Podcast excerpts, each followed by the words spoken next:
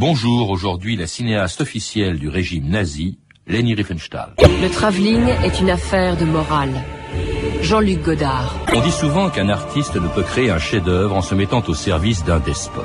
Si c'était vrai, les peintres de la Renaissance italienne n'auraient produit que des croûtes, les architectes de Louis XIV auraient raté le château de Versailles, Eisenstein réalisait des films de série B, et les musiciens de cour n'auraient pas existé. Les dictateurs ne tuent pas nécessairement le talent, ils sont même parfaitement capables d'en profiter. C'est ainsi que dans les années 30, une des plus grandes réalisatrices du XXe siècle a beaucoup plus contribué à nazifier les Allemands que la lecture indigeste de Mein Kampf. Elle s'appelait Leni Riefenstahl, et à la demande de Hitler, elle a produit deux des films de propagande les plus importants de l'époque, Le triomphe de la volonté et Les dieux du stade. Jamais on n'avait si bien filmé la politique et le sport, jamais non plus on n'avait mis autant d'efficacité au service de l'idéologie la plus meurtrière de l'histoire.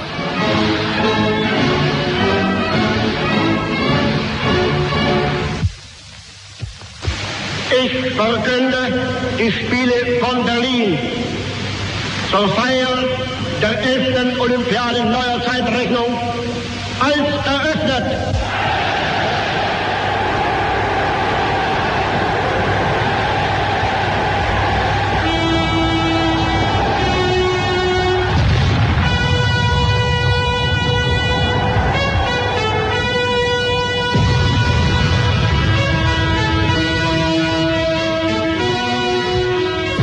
C'était Hitler ouvrant les Jeux Olympiques de Berlin en 1936, un extrait du film de Leni Riefenstahl, les, les, dieux du stade.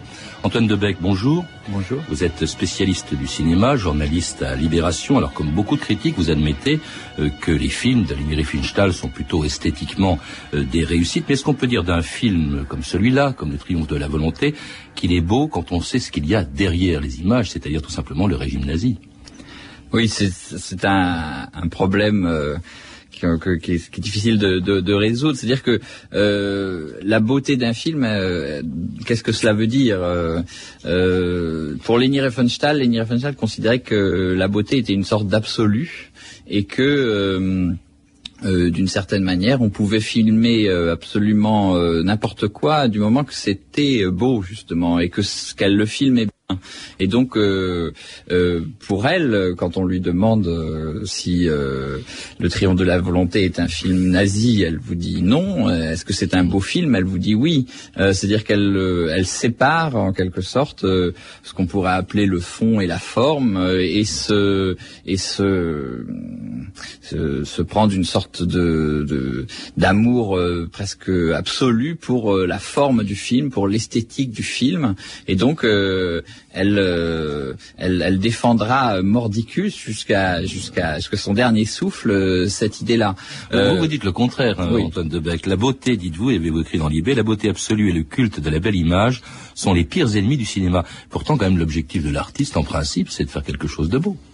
Pour moi, l'objectif de l'artiste et je dirais du cinéaste, c'est beaucoup plus de d'être dans ce qu'on pourrait appeler une, une transcription de la vie c'est pour moi ce qui est beau, c'est c'est ce qui est vivant, c'est ce qui est et il n'y a pas de la, la, la, vie n'est pas belle, elle n'est pas dans une absolue beauté. Il y a des la, vie est faite de mélanges, elle est faite de de choses qui sont euh, belles, d'autres qui sont laides, d'autres qui sont amusantes, d'autres qui sont tristes.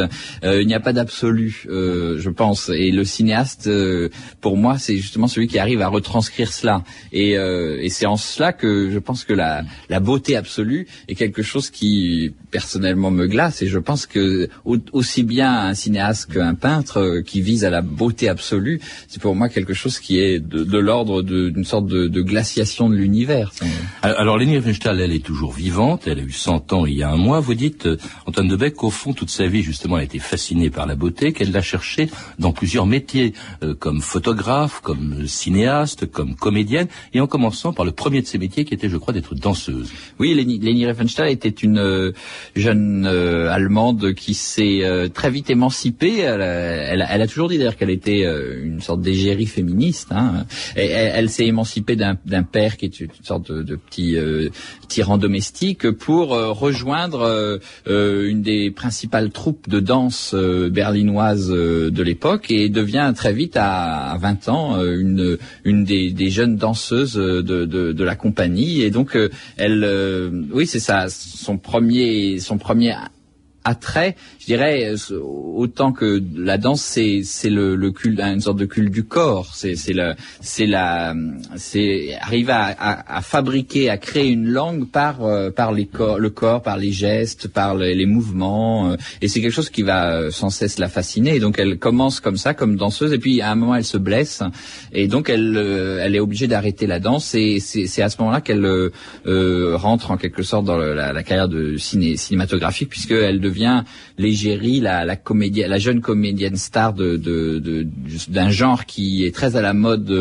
euh, au milieu des années 20 euh, euh, en Allemagne, qui est le film de montagne. Le film, souvent, ça se passe l'hiver dans les dans les grands glaciers, des, des, des, histoires à la fois romantiques et romanesques, de et puis épiques de conquêtes, de sommets, de, de et donc en Funk, qui est le, voilà le grand cinéaste du qui invente le genre dans les années 20, devient un petit peu le mentor, le pygmalion de, de la jeune Leni Riefenstahl, qui est une très, enfin une jeune femme très, belle, hein, très avec toutes les photos. Oui, oui, une grande, grande femme, une grande beauté allemande, comme ça, qui, qui, qui, qui, qui, fait de la, la, un peu la concurrence à, aux autres grandes beautés allemandes de ce moment-là, comme Léa, euh, Leander, par exemple, qui est, qui est la donc c'est c'est euh, c'est sûr que Leni Riefenstahl, la jeune Leni Riefenstahl, est, est une jeune personnalité du, du cinéma qui compte euh, à la fin des années 20. Cela dit, elle préfère, elle a envie d'être plutôt derrière la caméra. Elle commence après s'être initiée à la technique du cinéma avec euh, Franck.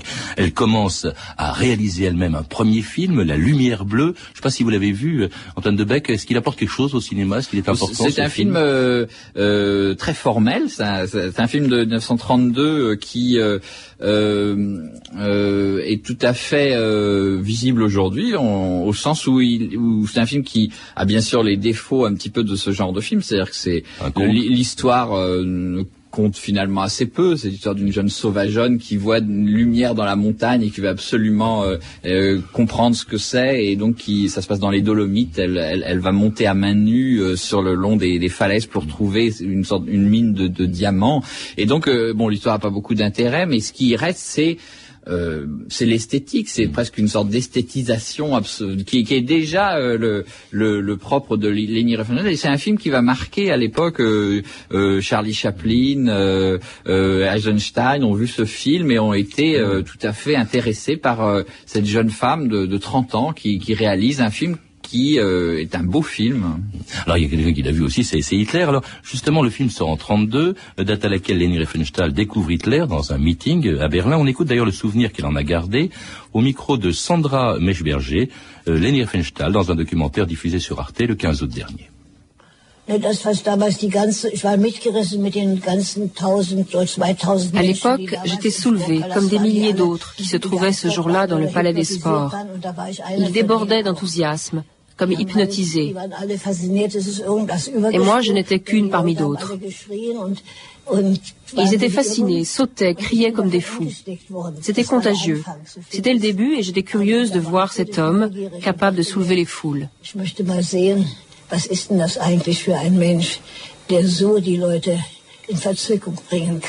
Nach vier Jahren werden wir der Nation hintreten und sie wird, denn sie muss uns dann feiern!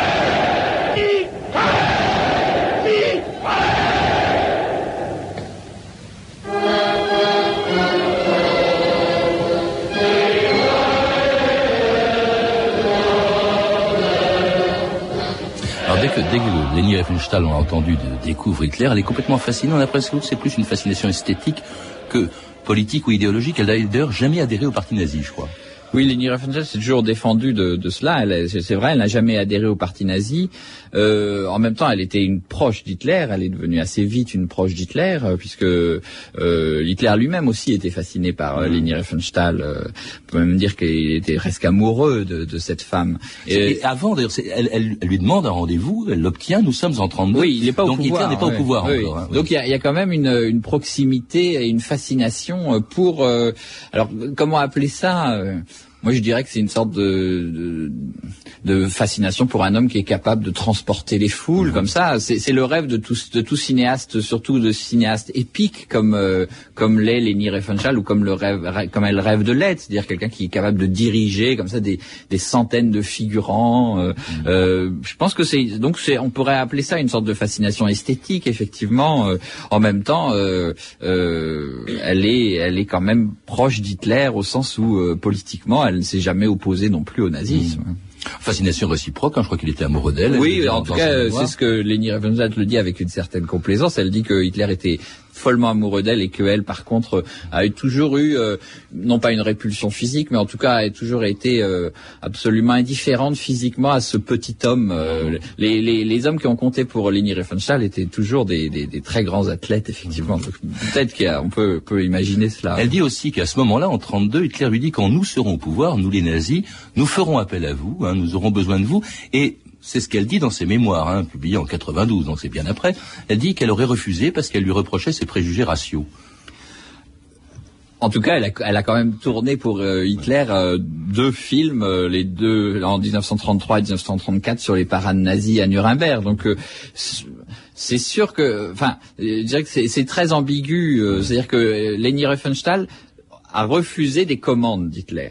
Hitler, a, surtout après euh, ses deux premiers films, euh, euh, lui a passé beaucoup de commandes et, et elle en a refusé beaucoup. Mais c'est plutôt, je dirais, plus un refus par rapport à ce qu'on pourrait appeler une sorte de producteur qui vous propose des histoires qui vous intéressent pas, que un refus proprement politique. Euh, c'est-à-dire que si Hitler lui avait proposé une histoire qui intéressait euh, Leni Riefenstahl, elle l'aurait fait immédiatement. Quand Hitler lui fait des propositions de films, c'est qu'il est arrivé au pouvoir. Nous sommes en 33.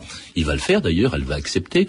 Euh, il faut rappeler que Hitler, que le nazisme attaché une grande importance au cinéma comme instrument de propagande. Oui, le nazisme et pas seulement le, le nazisme, tous les, toutes les, toutes les totalitarismes les, tous les dictatures ont, ont considéré que l'art en général euh, et le cinéma en particulier, qui était quand même l'art le plus populaire, devait être un instrument euh, de la conquête des esprits euh, et une conquête des esprits qui pouvait se faire par la forme justement, par les sens, par l'idée d'une d'une sorte de plaisir des sens et de et de fascination pour la, la, beauté là aussi, la belle chose, le, les belles histoires. Et donc oui, Hitler a, a beaucoup tenté de séduire des cinéastes. Il y a eu Fritz Lang euh, qui a immédiatement euh, refusé, Il y a eu euh, un autre grand grand cinéaste allemand qui est devenu connu aux États-Unis sous le nom de Douglas Sirk, qui a aussi refusé. Donc, c'est sûr que Hitler était, avec Goebbels, très intéressé par le cinéma. En tout cas, il demande donc à Leni Riefenstahl de tourner un film. Ce sera le triomphe de la volonté, le, le congrès du parti nazi, donc à, à, Nuremberg. Elle va obtenir pour ça des, des moyens considérables. On écoute Leni Riefenstahl rappeler comment s'est fait ce film, qu'elle est, qui allait définitivement la compromettre, donc le triomphe de la volonté. Wissen Sie, das ist eigentlich dadurch gekommen, dass Hitler le film s'est fait parce qu'Hitler avait reconnu mon talent. et il voulait absolument, et ce avant même d'être nommé chancelier, que je fasse ces films. Et ce film, Le triomphe de la volonté, est dû à mon seul mérite.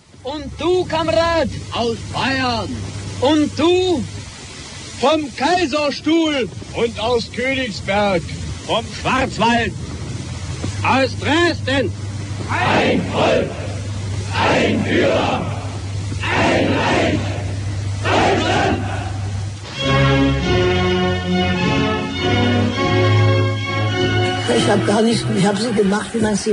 J'ai tourné ces images, comme on tourne des images, sans me poser de questions, sans penser à leur impact. Pour moi, l'important était de faire de bonnes images. Mais je ne me suis pas soucié de l'effet qu'elles produiraient.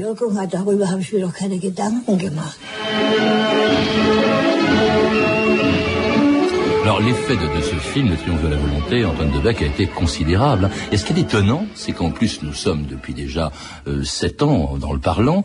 Ce film, bon, il est sonore, on l'entend bien sûr, on l'a entendu, mais il n'y a aucun commentaire. C'est-à-dire que au fond, il a été efficace avec la seule force de l'image et du son. Oui, c'était la volonté expresse de Leni Riefenstahl. Euh, elle le dit d'ailleurs dans, le, passage qu'on a entendu. Ce qu'elle voulait, c'est filmer bien. Et c'est ça, le film est bien, c'est-à-dire euh, c'est ça pour elle qui comptait. Ce n'est pas effectivement le, discours de propagande qui pouvait contenir le film. Alors euh, en même temps, quand on dit filmer bien les parades d'Hitler et les parades des nazis à, à Nuremberg, c'est sûr que on est dans le proprement dans le film de propagande et, c'est presque encore plus, euh, je dirais, euh, euh, terrifiant de filmer bien ces, ces, ces parades que de les filmer mal d'une certaine manière. Sur le plan technique, qu'est-ce qu'elle a apporté dans ce film? Qu'est-ce qui c'était très impressionnant Les moyens étaient considérables. Les moyens étaient considérables. elle a, elle a pu multiplier les angles de prise de vue elle a pu euh, multiplier les travelling, les mouvements de caméra, les, les, elle, a, bénéficié effectivement d'absolument euh, tout euh, ce qu'elle désirait. C'est une sorte de film de presque de caprice de diva, quoi. tout ce qu'elle voulait, elle, l'a obtenu, et donc elle a fait le film enfin je dirais de, de, son film absolu, c'est son film préféré, hein, euh, Leni Riefenstahl, Le Triomphe de la, volonté. C'est là où, selon elle, elle exprime la quintessence de son art, c'est-à-dire cette exaltation de la beauté virile, des mouvements, euh, des corps des hommes, etc. Alors elle obtient avec ce film le prix de la Mostra de Venise, la médaille d'or de Paris, et puis surtout la commande par le Comité international olympique, par le CIO, non plus par le, gouvernement euh, allemand, euh, d'un autre film, le film des Jeux olympiques de Berlin en 1936, Les Dieux du Stade, qui s'appelait aussi, je crois, Olympia, sur les Jeux olympiques de 36. Là, il s'agit d'athlètes et non plus de SA et d'ESS. Est-ce qu'on peut parler de film de propagande, Antoine Debec? Ah, il se trouve que Leni Riefenstahl euh, filme à peu près de la même manière euh, des athlètes, même s'ils sont noirs américains comme Jess Owens. Elle a tenu à garder Jess Owens dans le film alors que des, Goebbels avait demandé des dignitaires allemands. Donc elle se prévaut de ça. Elle dit mais moi je ne suis pas raciste, j'ai mis euh, le, le, noir Jess Owens. Mais il se trouve qu'elle filme ses corps exactement de la même manière qu'elle filme les soldats nazis qui défilent en 34 à Nuremberg. C'est ça le, le, quand même le gros problème chez Leni Riefenstahl c'est que euh, elle, elle crée une, ce qu'on pourrait appeler une esthétique euh, de la, la, force virile, de la du, de la beauté comme ça corporelle, qui est l'esthétique du, du, du, nazisme. On peut pas on peut pas échapper à, à, à, cette, à cette réflexion et, et à cette logique là. Oui, mais ça a du succès quand même dans le monde entier. Elle va d'ailleurs défendre, présenter son film un peu partout dans, dans le monde, notamment à Paris. Écoutez, où elle arrive en 1938. Madame Leni Riefenstahl, qui a mis en scène le merveilleux film des Jeux Olympiques, arrive maintenant. Elle est accueillie sur l'escalier par Monsieur Armand Massard et elle est accompagnée par l'ambassadeur d'Allemagne. J'espère que Madame Leni Riefenstahl va venir jusqu'au micro pour nous dire quelques mots. Je suis heureux de présenter aujourd'hui aux Parisiens ce film olympique qui m'a donné beaucoup de pain et m'a valu beaucoup de joie de la de sportif, je suis sûre. Mais la artistique que j'espère recueillir à Paris, capitale des arts plastiques. Alors c'est des propos un peu convenus de Leni Riefenstahl à Paris, donc en 1938, mais elle ira aussi dans d'autres pays européens, elle ira aux États-Unis où elle est déjà connue.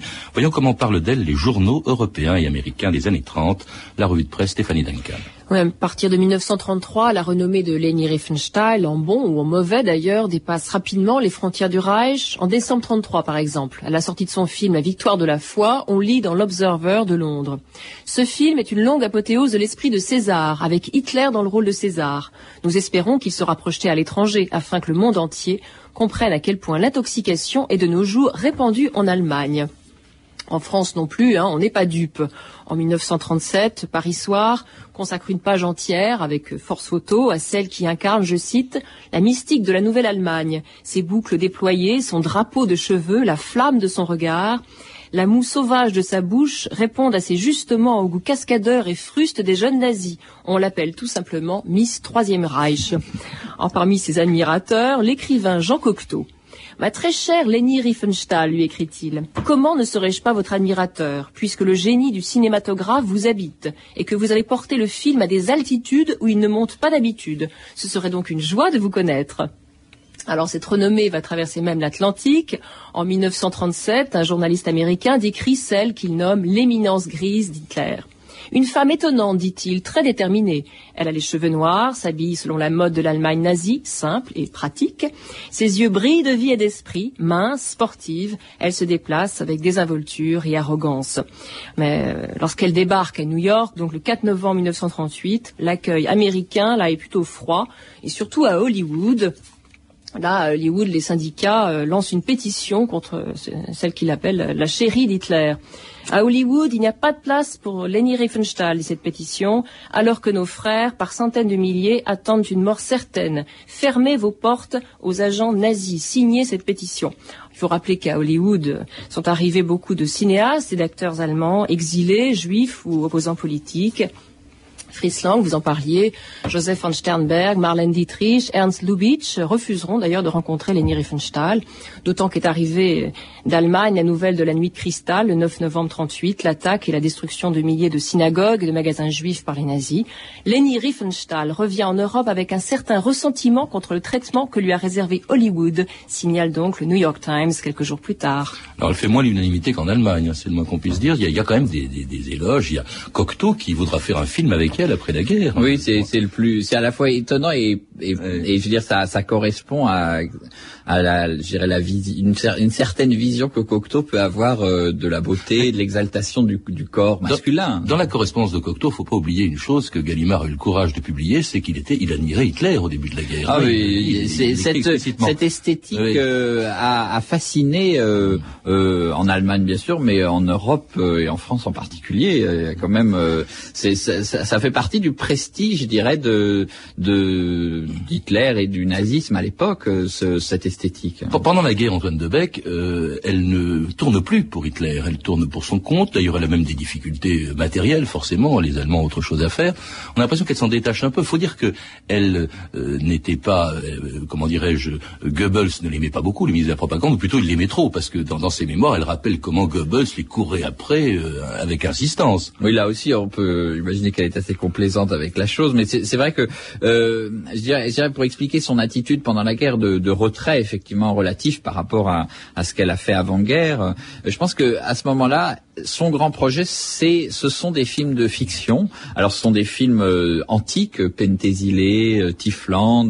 Euh, ce sont des films sur les mythes, les grands mythes allemands. Ou... Mais, mais ce sont des fictions et, je pense que là, Hitler et Goebbels voulaient absolument la faire travailler comme une cinéaste de propagande, lui faire la faire aller sur le front pour filmer l'avance des troupes allemandes. Et ça, elle, elle, commence en Pologne et au bout d'une semaine, elle, elle, elle, elle revient. elle refuse de faire ça. Donc c'est un massacre, dit-elle. Oui, c'est ça. Elle, le justifie comme cela. En tout cas, elle, euh, il n'y a pas de concordance, je dirais, de, de, de, de, sur le désir presque de cinéma. Elle, elle veut, elle veut partir dans ses histoires à elle, et euh, Hitler et Goebbels veulent la lancer sur sur euh, le cinéma officiel du régime. En tout cas, après la guerre, elle est arrêtée, interrogée par les Alliés en Autriche, où se trouve, elle se trouve en zone française, d'ailleurs à Kitzbühel, et c'est là qu'elle fait une rencontre incroyable. Écoutez cette archive très rare. J'ai cru au début que c'était un sketch ou un canular. Apparemment, ce n'est pas le cas. Leni Riefenstahl au micro de quelqu'un dont tout le monde reconnaîtra l'humour, Pierre Dac.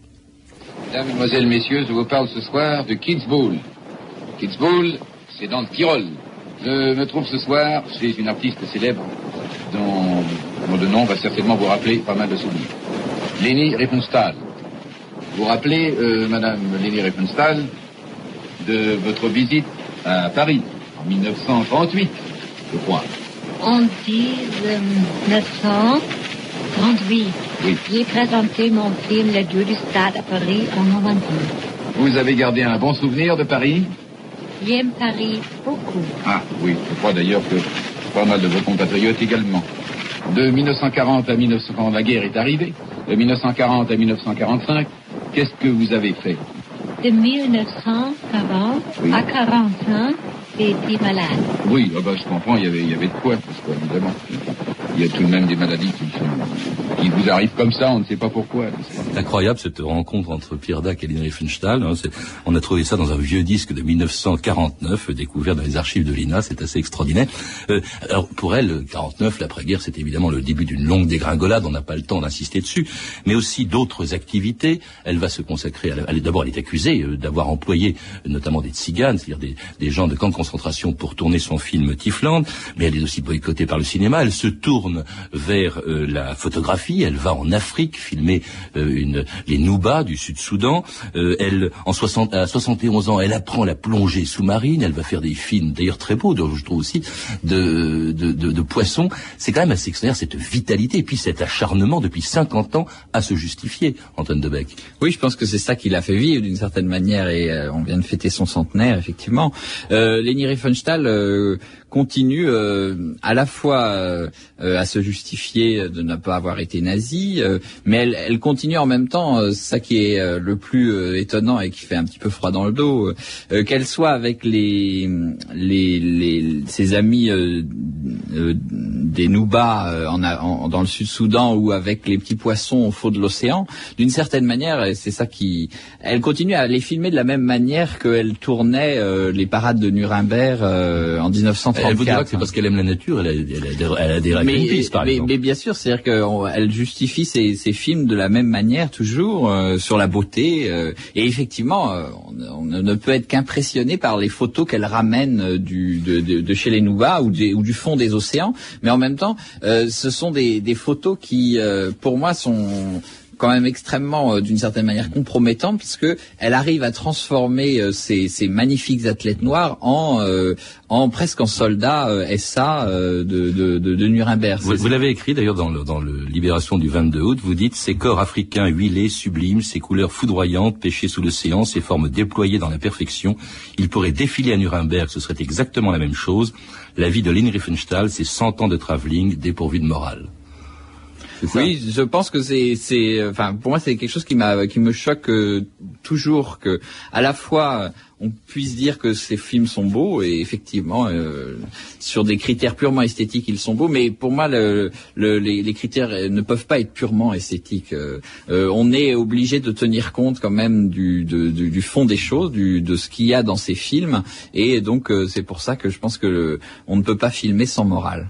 Merci Antoine Debec je rappelle qu'on peut vous lire souvent dans les colonnes de Libération vous avez d'ailleurs écrit plusieurs articles sur Leni Riefenstahl pour en savoir plus sur elle, euh, je recommande la lecture de ses mémoires, publiées chez Grasset, ainsi qu'une magnifique biographie en photo intitulée Leni Riefenstahl, Cinq vies, de Ignace Wok, publiée chez Taschen.